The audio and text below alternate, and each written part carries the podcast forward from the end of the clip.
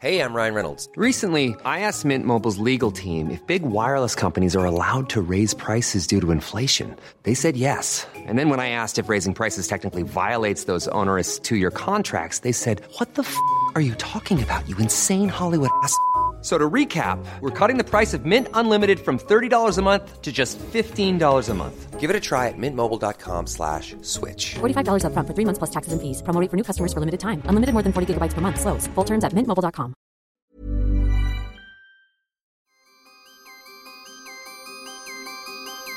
Qui n'a jamais rêvé de vivre une double vie, de se faire passer pour un autre, d'être autorisé à mentir tout en étant pleinement acteur de la marche du monde? Ce quotidien, c'est celui des officiers de renseignement de la Direction générale de la sécurité extérieure, la DGSE, des anonymes qui s'affairent dans les coulisses de l'histoire pour défendre les intérêts français. Le destin peu commun de ces soldats de l'ombre constitue le secret le mieux gardé de l'État français.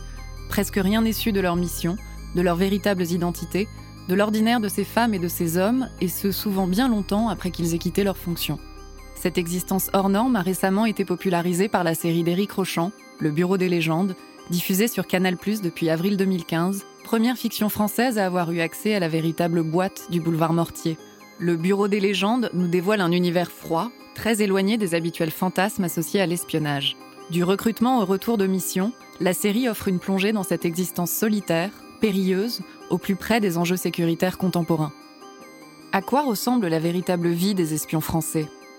Quelle est la part de fiction dans ce quotidien hors norme? J'ai consacré plusieurs années de ma vie à cette dernière question. J'en ai même fait une thèse de philosophie à la Sorbonne, consacrée à la fiction d'espionnage. Je voulais vous faire partager ce monde que j'ai eu la chance d'entrevoir pendant toutes ces années de recherche. Je suis Pauline Blisten et vous écoutez Espion, une vie sous légende. Aujourd'hui, premier épisode, l'entrée dans la clandestinité.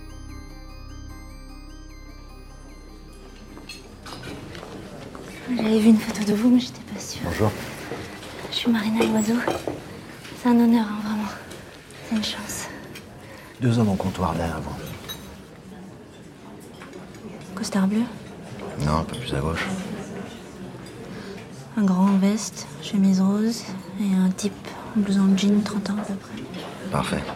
Je voudrais leur nom, prénom, profession, numéro de portable. Je vous donne un quart d'heure. Pour moi, Mathieu Kassovitz, acteur. un clandé, c'est quelqu'un qui ne devrait pas être là.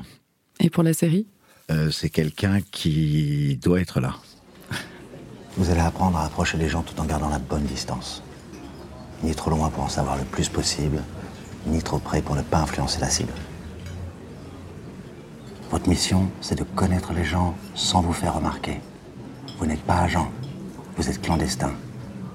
Un agent clandestin, donc, c'est un agent qui est envoyé à l'étranger, Sarah Giraudot, actrice. qui est envoyé sur le terrain pour rencontrer des gens et approcher des potentielles sources, pour petit à petit pouvoir envoyer des informations à la DGSE sur ces sources et à un moment donné euh, obtenir des informations en tout cas intéressantes pour la DGSE.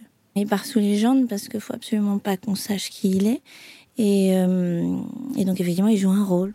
Clandestin, c'est quelqu'un donc euh, Florence Loirecaille, actrice. qui est sur le terrain, qui opère sous légende, c'est-à-dire que il a une fausse identité, généralement un travail qui est, qui est le sien. hein. Ça peut être euh, je sais pas, traducteur, professeur de français, euh, sismologue comme Marina Loiseau. euh. il faut que la légende colle à, aux enfin, capacités professionnelles des gens. Et ensuite, euh, sur le terrain, il s'agit effectivement d'approcher des cibles qui seraient susceptibles d'intéresser la boîte, quoi. Ça, c'est Aladdin, notre cible, depuis deux mois. L'ingénieur nucléaire.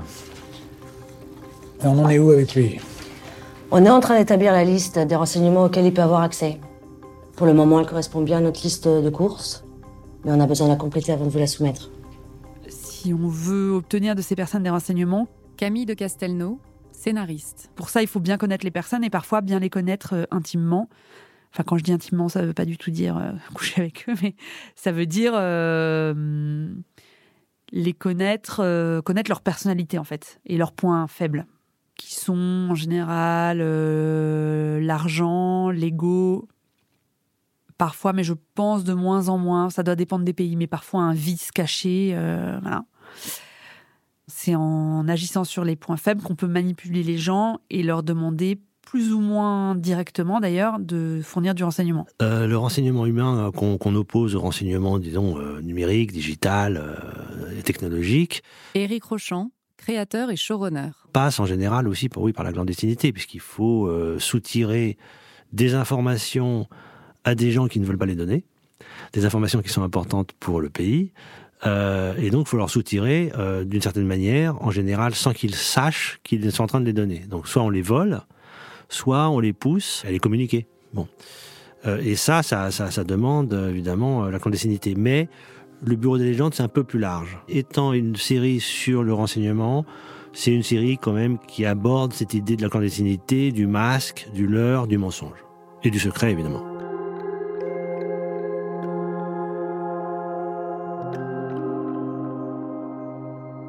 Le secret, c'est ce qui est séparé. Hélène Leuillet, philosophe et psychanalyste. C'est ce qui est mis à l'écart. Donc euh, l'action secrète, eh bien, c'est l'action qui est parallèle, euh, qui n'entre pas dans les grands cadres de la politique.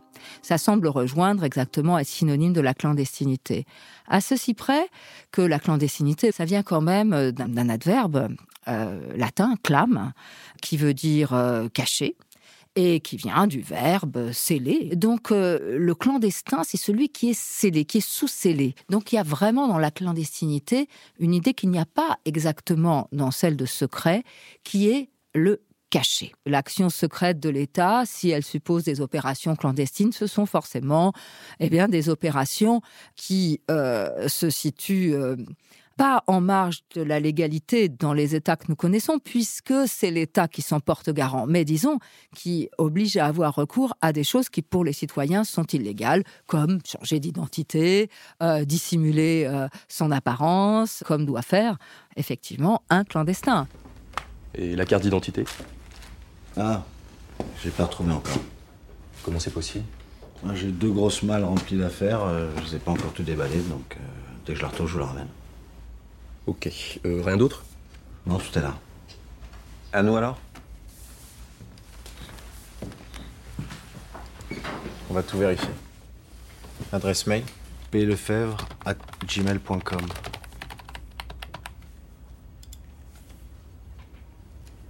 Ok, il n'existe plus. La clandestinité, c'est un, mode opératoire, un moyen qui permet de cacher euh, les actions d'un service de renseignement. Damien Van Puyvelde, chercheur. Euh, donc la clandestinité, ça contribue au secret, mais c'est pas exactement le secret. La clandestinité s'appuie euh, de manière pratique sur une légende, euh, c'est-à-dire se créer une nouvelle vie. Elle s'appuie aussi sur une couverture, un faux métier, de préférence quelque chose d'assez banal, et un métier en rapport avec l'environnement dans lequel le clandestin ou l'agent illégal va travailler. C'est un mode opératoire qui sert deux types d'activités spécifiques quand on parle d'activités de renseignement. D'une part, la collecte d'informations protégées, plus particulièrement à travers le, renseignement opérationnel et le renseignement humain, et d'autre part les activités qui visent à influencer l'état du monde de manière plus directe, ce qu'on appelle en France euh, les actions clandestines. Euh, je pense qu'il est important de noter dès le départ que la clandestinité, c'est vraiment euh, un mode opératoire qui, qui s'applique à certaines activités de renseignement, mais certainement pas toutes les activités de renseignement, et que donc quand on parle de clandestinité, on parle vraiment d'une relativement petite partie de ce que font les services de renseignement. Il ne faudrait pas penser que cette zone secrète de l'État des services dits secrets ne fasse que des opérations clandestines. Il y a tout un travail sur le renseignement ouvert, comme on dit, qui euh, ne se fait pas euh, de manière ouverte, parce que là encore, il ne faut pas montrer qu'on s'intéresse quand on s'intéresse.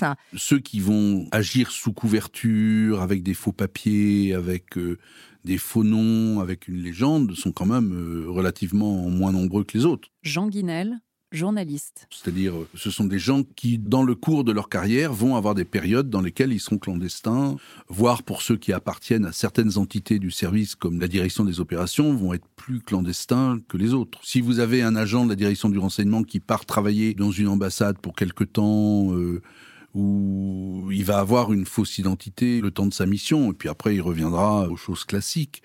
Les gens qui appartiennent à la direction des opérations et au service action, eux, vont beaucoup plus souvent avoir recours à l'identité fausse ou à la falsification intégrale sur leur personnalité. C'est plus fréquent là.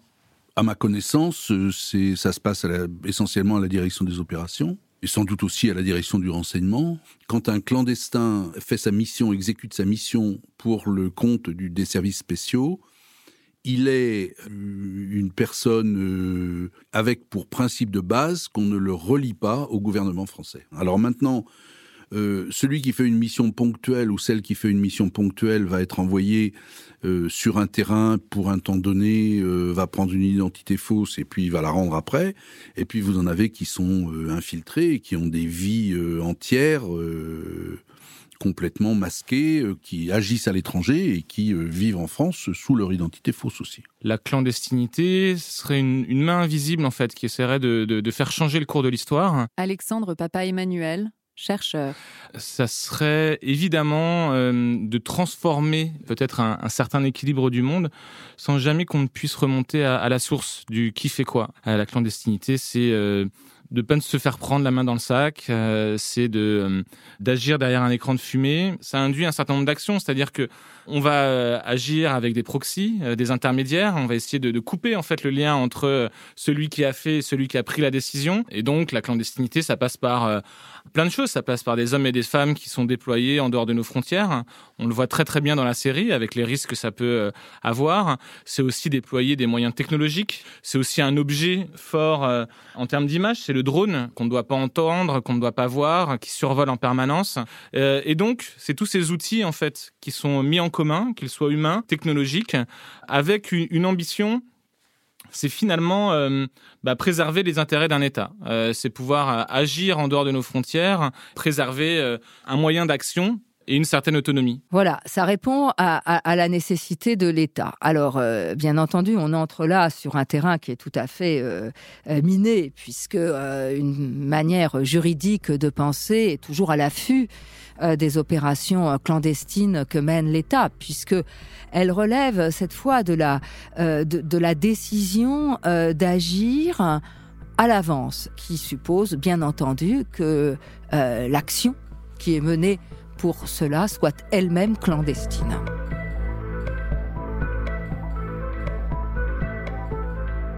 Comment les clandestins sont-ils recrutés? Il y a deux possibilités, ou bien c'est une personne qui appartient à l'univers civil, ou bien c'est une personne qui appartient à l'univers militaire.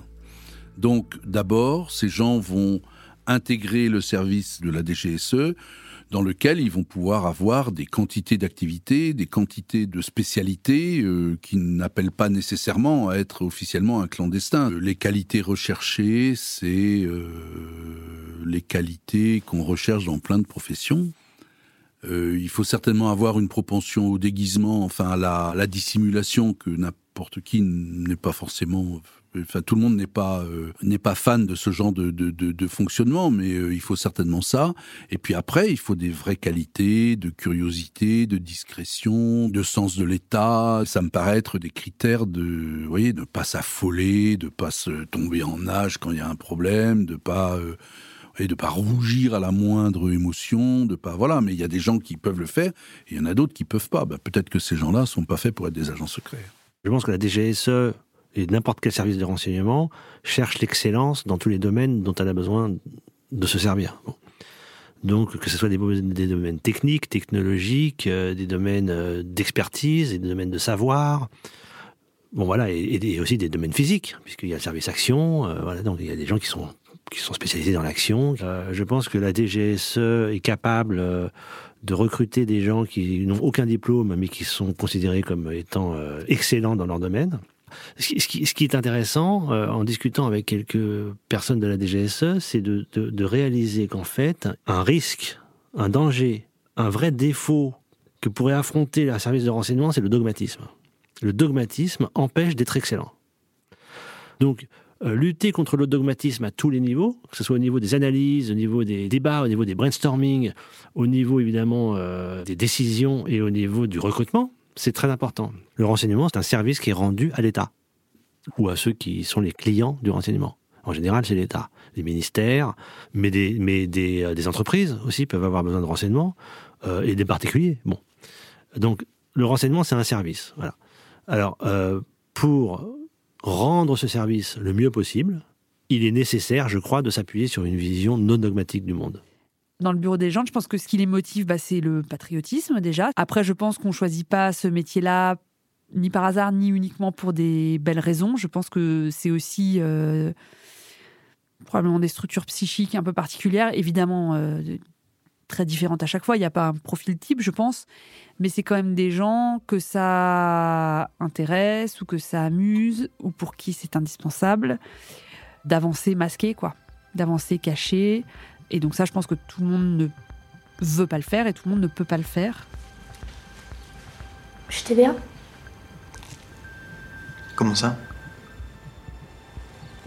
Je sais pas m'interroger, c'était bien. Sympa les claques, tout ça.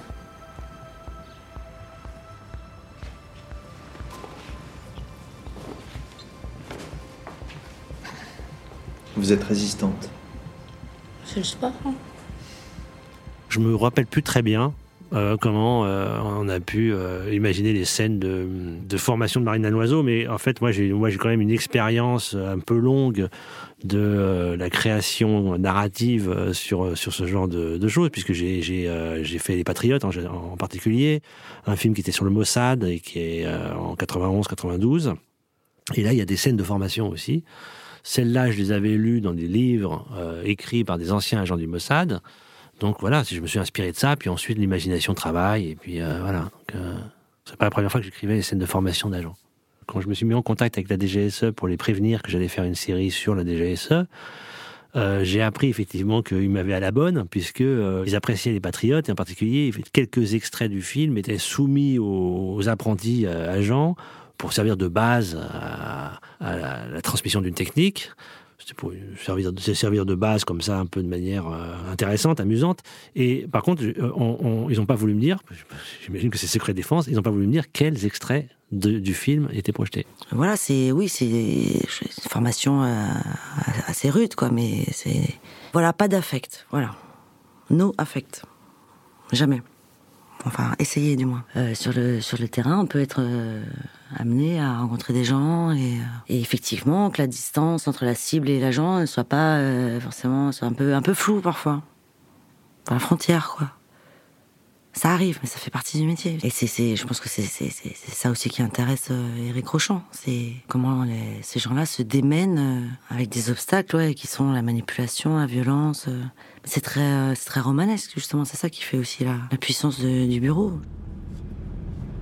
Vous avez deux cercles. Le premier, c'est pour les amis. Le deuxième, c'est pour les cibles. Ces deux cercles ne doivent jamais se rencontrer. Les amis restent des amis. Les cibles, vous pouvez faire amis avec elles, mais ce ne sont pas des amis.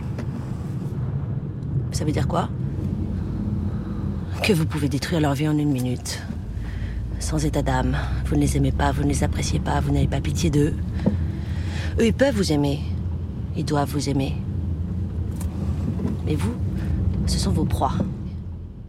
Marie-Jeanne, elle, elle a une manière d'enseigner qui sera la manière de Marina de, travailler en fait en tant que clandestin.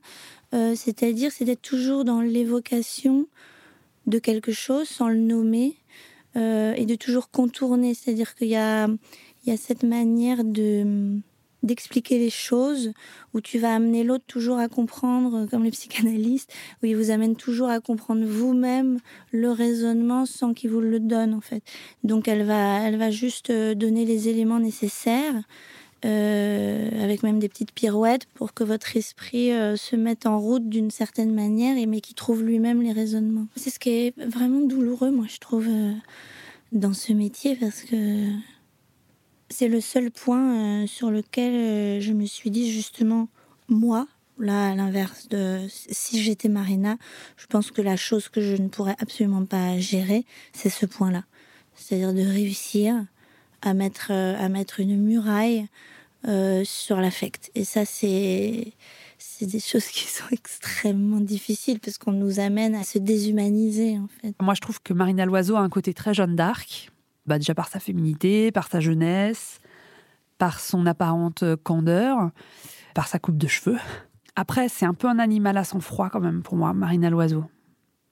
Mais évidemment, oui, évidemment, le- comment dire, maîtriser ses affects, c'est ce qu'il y a de plus difficile. Alors après, elle est formée, elle n'y arrive pas toujours complètement. Et puis maîtriser son affect, ça veut pas dire ne jamais être affecté. c'est pas du tout la même chose. Par exemple, saison 2, quand Chapour euh, est arrêté, torturé, etc., et que les services iraniens les mettent en présence, elle, elle, voit quand même ce garçon euh, pour qui elle avait de la sympathie, enfin, et qui est dans un état euh, pas possible à cause d'elle. Elle en est évidemment affectée. Mais l'affect doit toujours s'effacer devant la raison d'État, quoi. Enfin, comme tous les clandestins, ce qui est très important, c'est de savoir compartimenter, cloisonner, en fait. C'est le, là, un peu l'art du cloisonnement en plus, pour mentir et pour vivre comme ça, souvent, il faut mettre un peu de vérité dans le mensonge. je pense, par exemple, que c'est très, très compliqué euh, d'être proche de quelqu'un qu'on déteste vraiment humainement. cest je pense qu'on peut faire semblant jusqu'à un certain point, mais je pense qu'on peut un peu envoyer à l'abattoir des gens qu'on trouve sympathiques, par ailleurs. Ce qui est quand même très particulier. Mais voilà, on le fait en sachant pourquoi on le fait. Donc, euh, ça a du sens.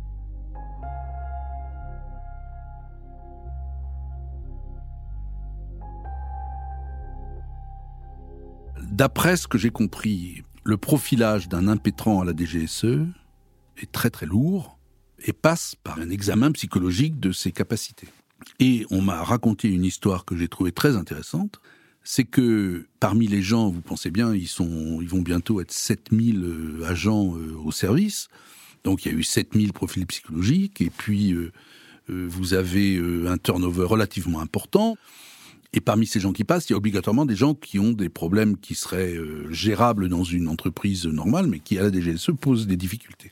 Il y a des gens qui peuvent pas euh, assumer les conflits, des gens qui peuvent pas euh, assumer le stress, des gens qui vont être euh, parano, des gens qui vont être ouais, tout, tout, tout, est possible. Un gars qui, ou une fille qui aime bien boire son petit coup, que ça pose aucun problème et qui vire alcoolique, c'est des choses comme ça dont, que j'ai cru comprendre, ou qui pouvaient pas assumer des missions difficiles ou qui avaient pu mener bien leur mission mais qui s'en remettaient pas ensuite. Eh bien, on m'a dit que parmi les gens qui ont eu des problèmes à la DGSE, la quasi-totalité avait été décelée dans le profilage psychologique euh, de l'embauche.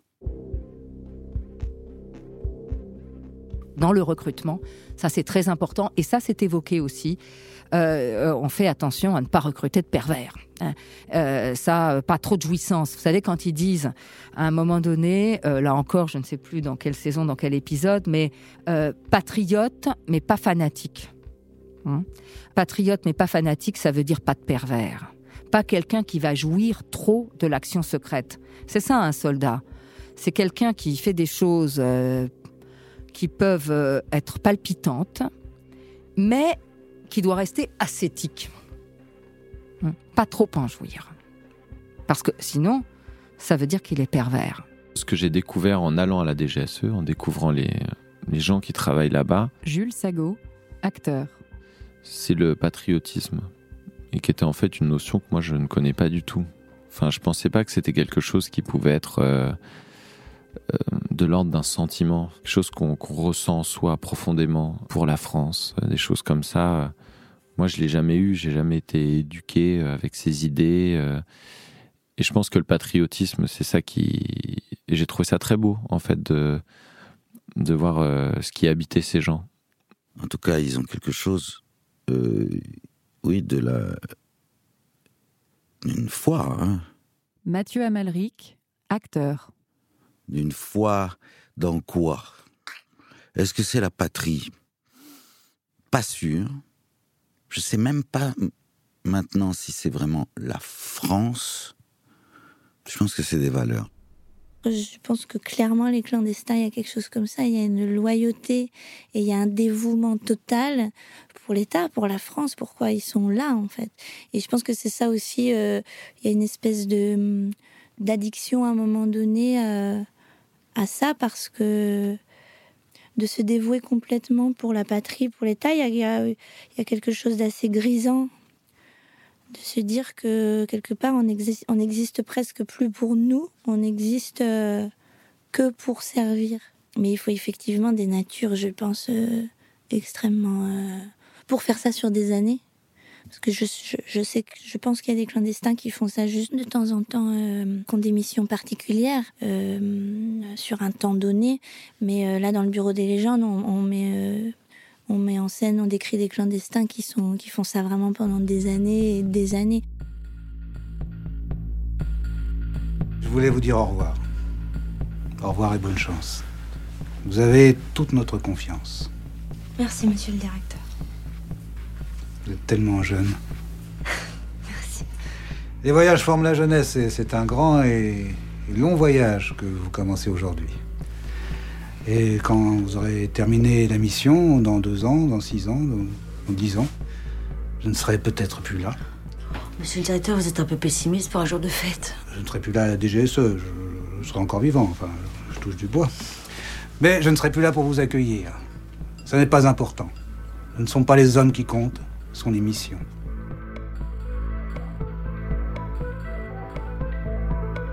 Vous venez d'écouter le premier épisode du podcast Espion, une vie sous légende.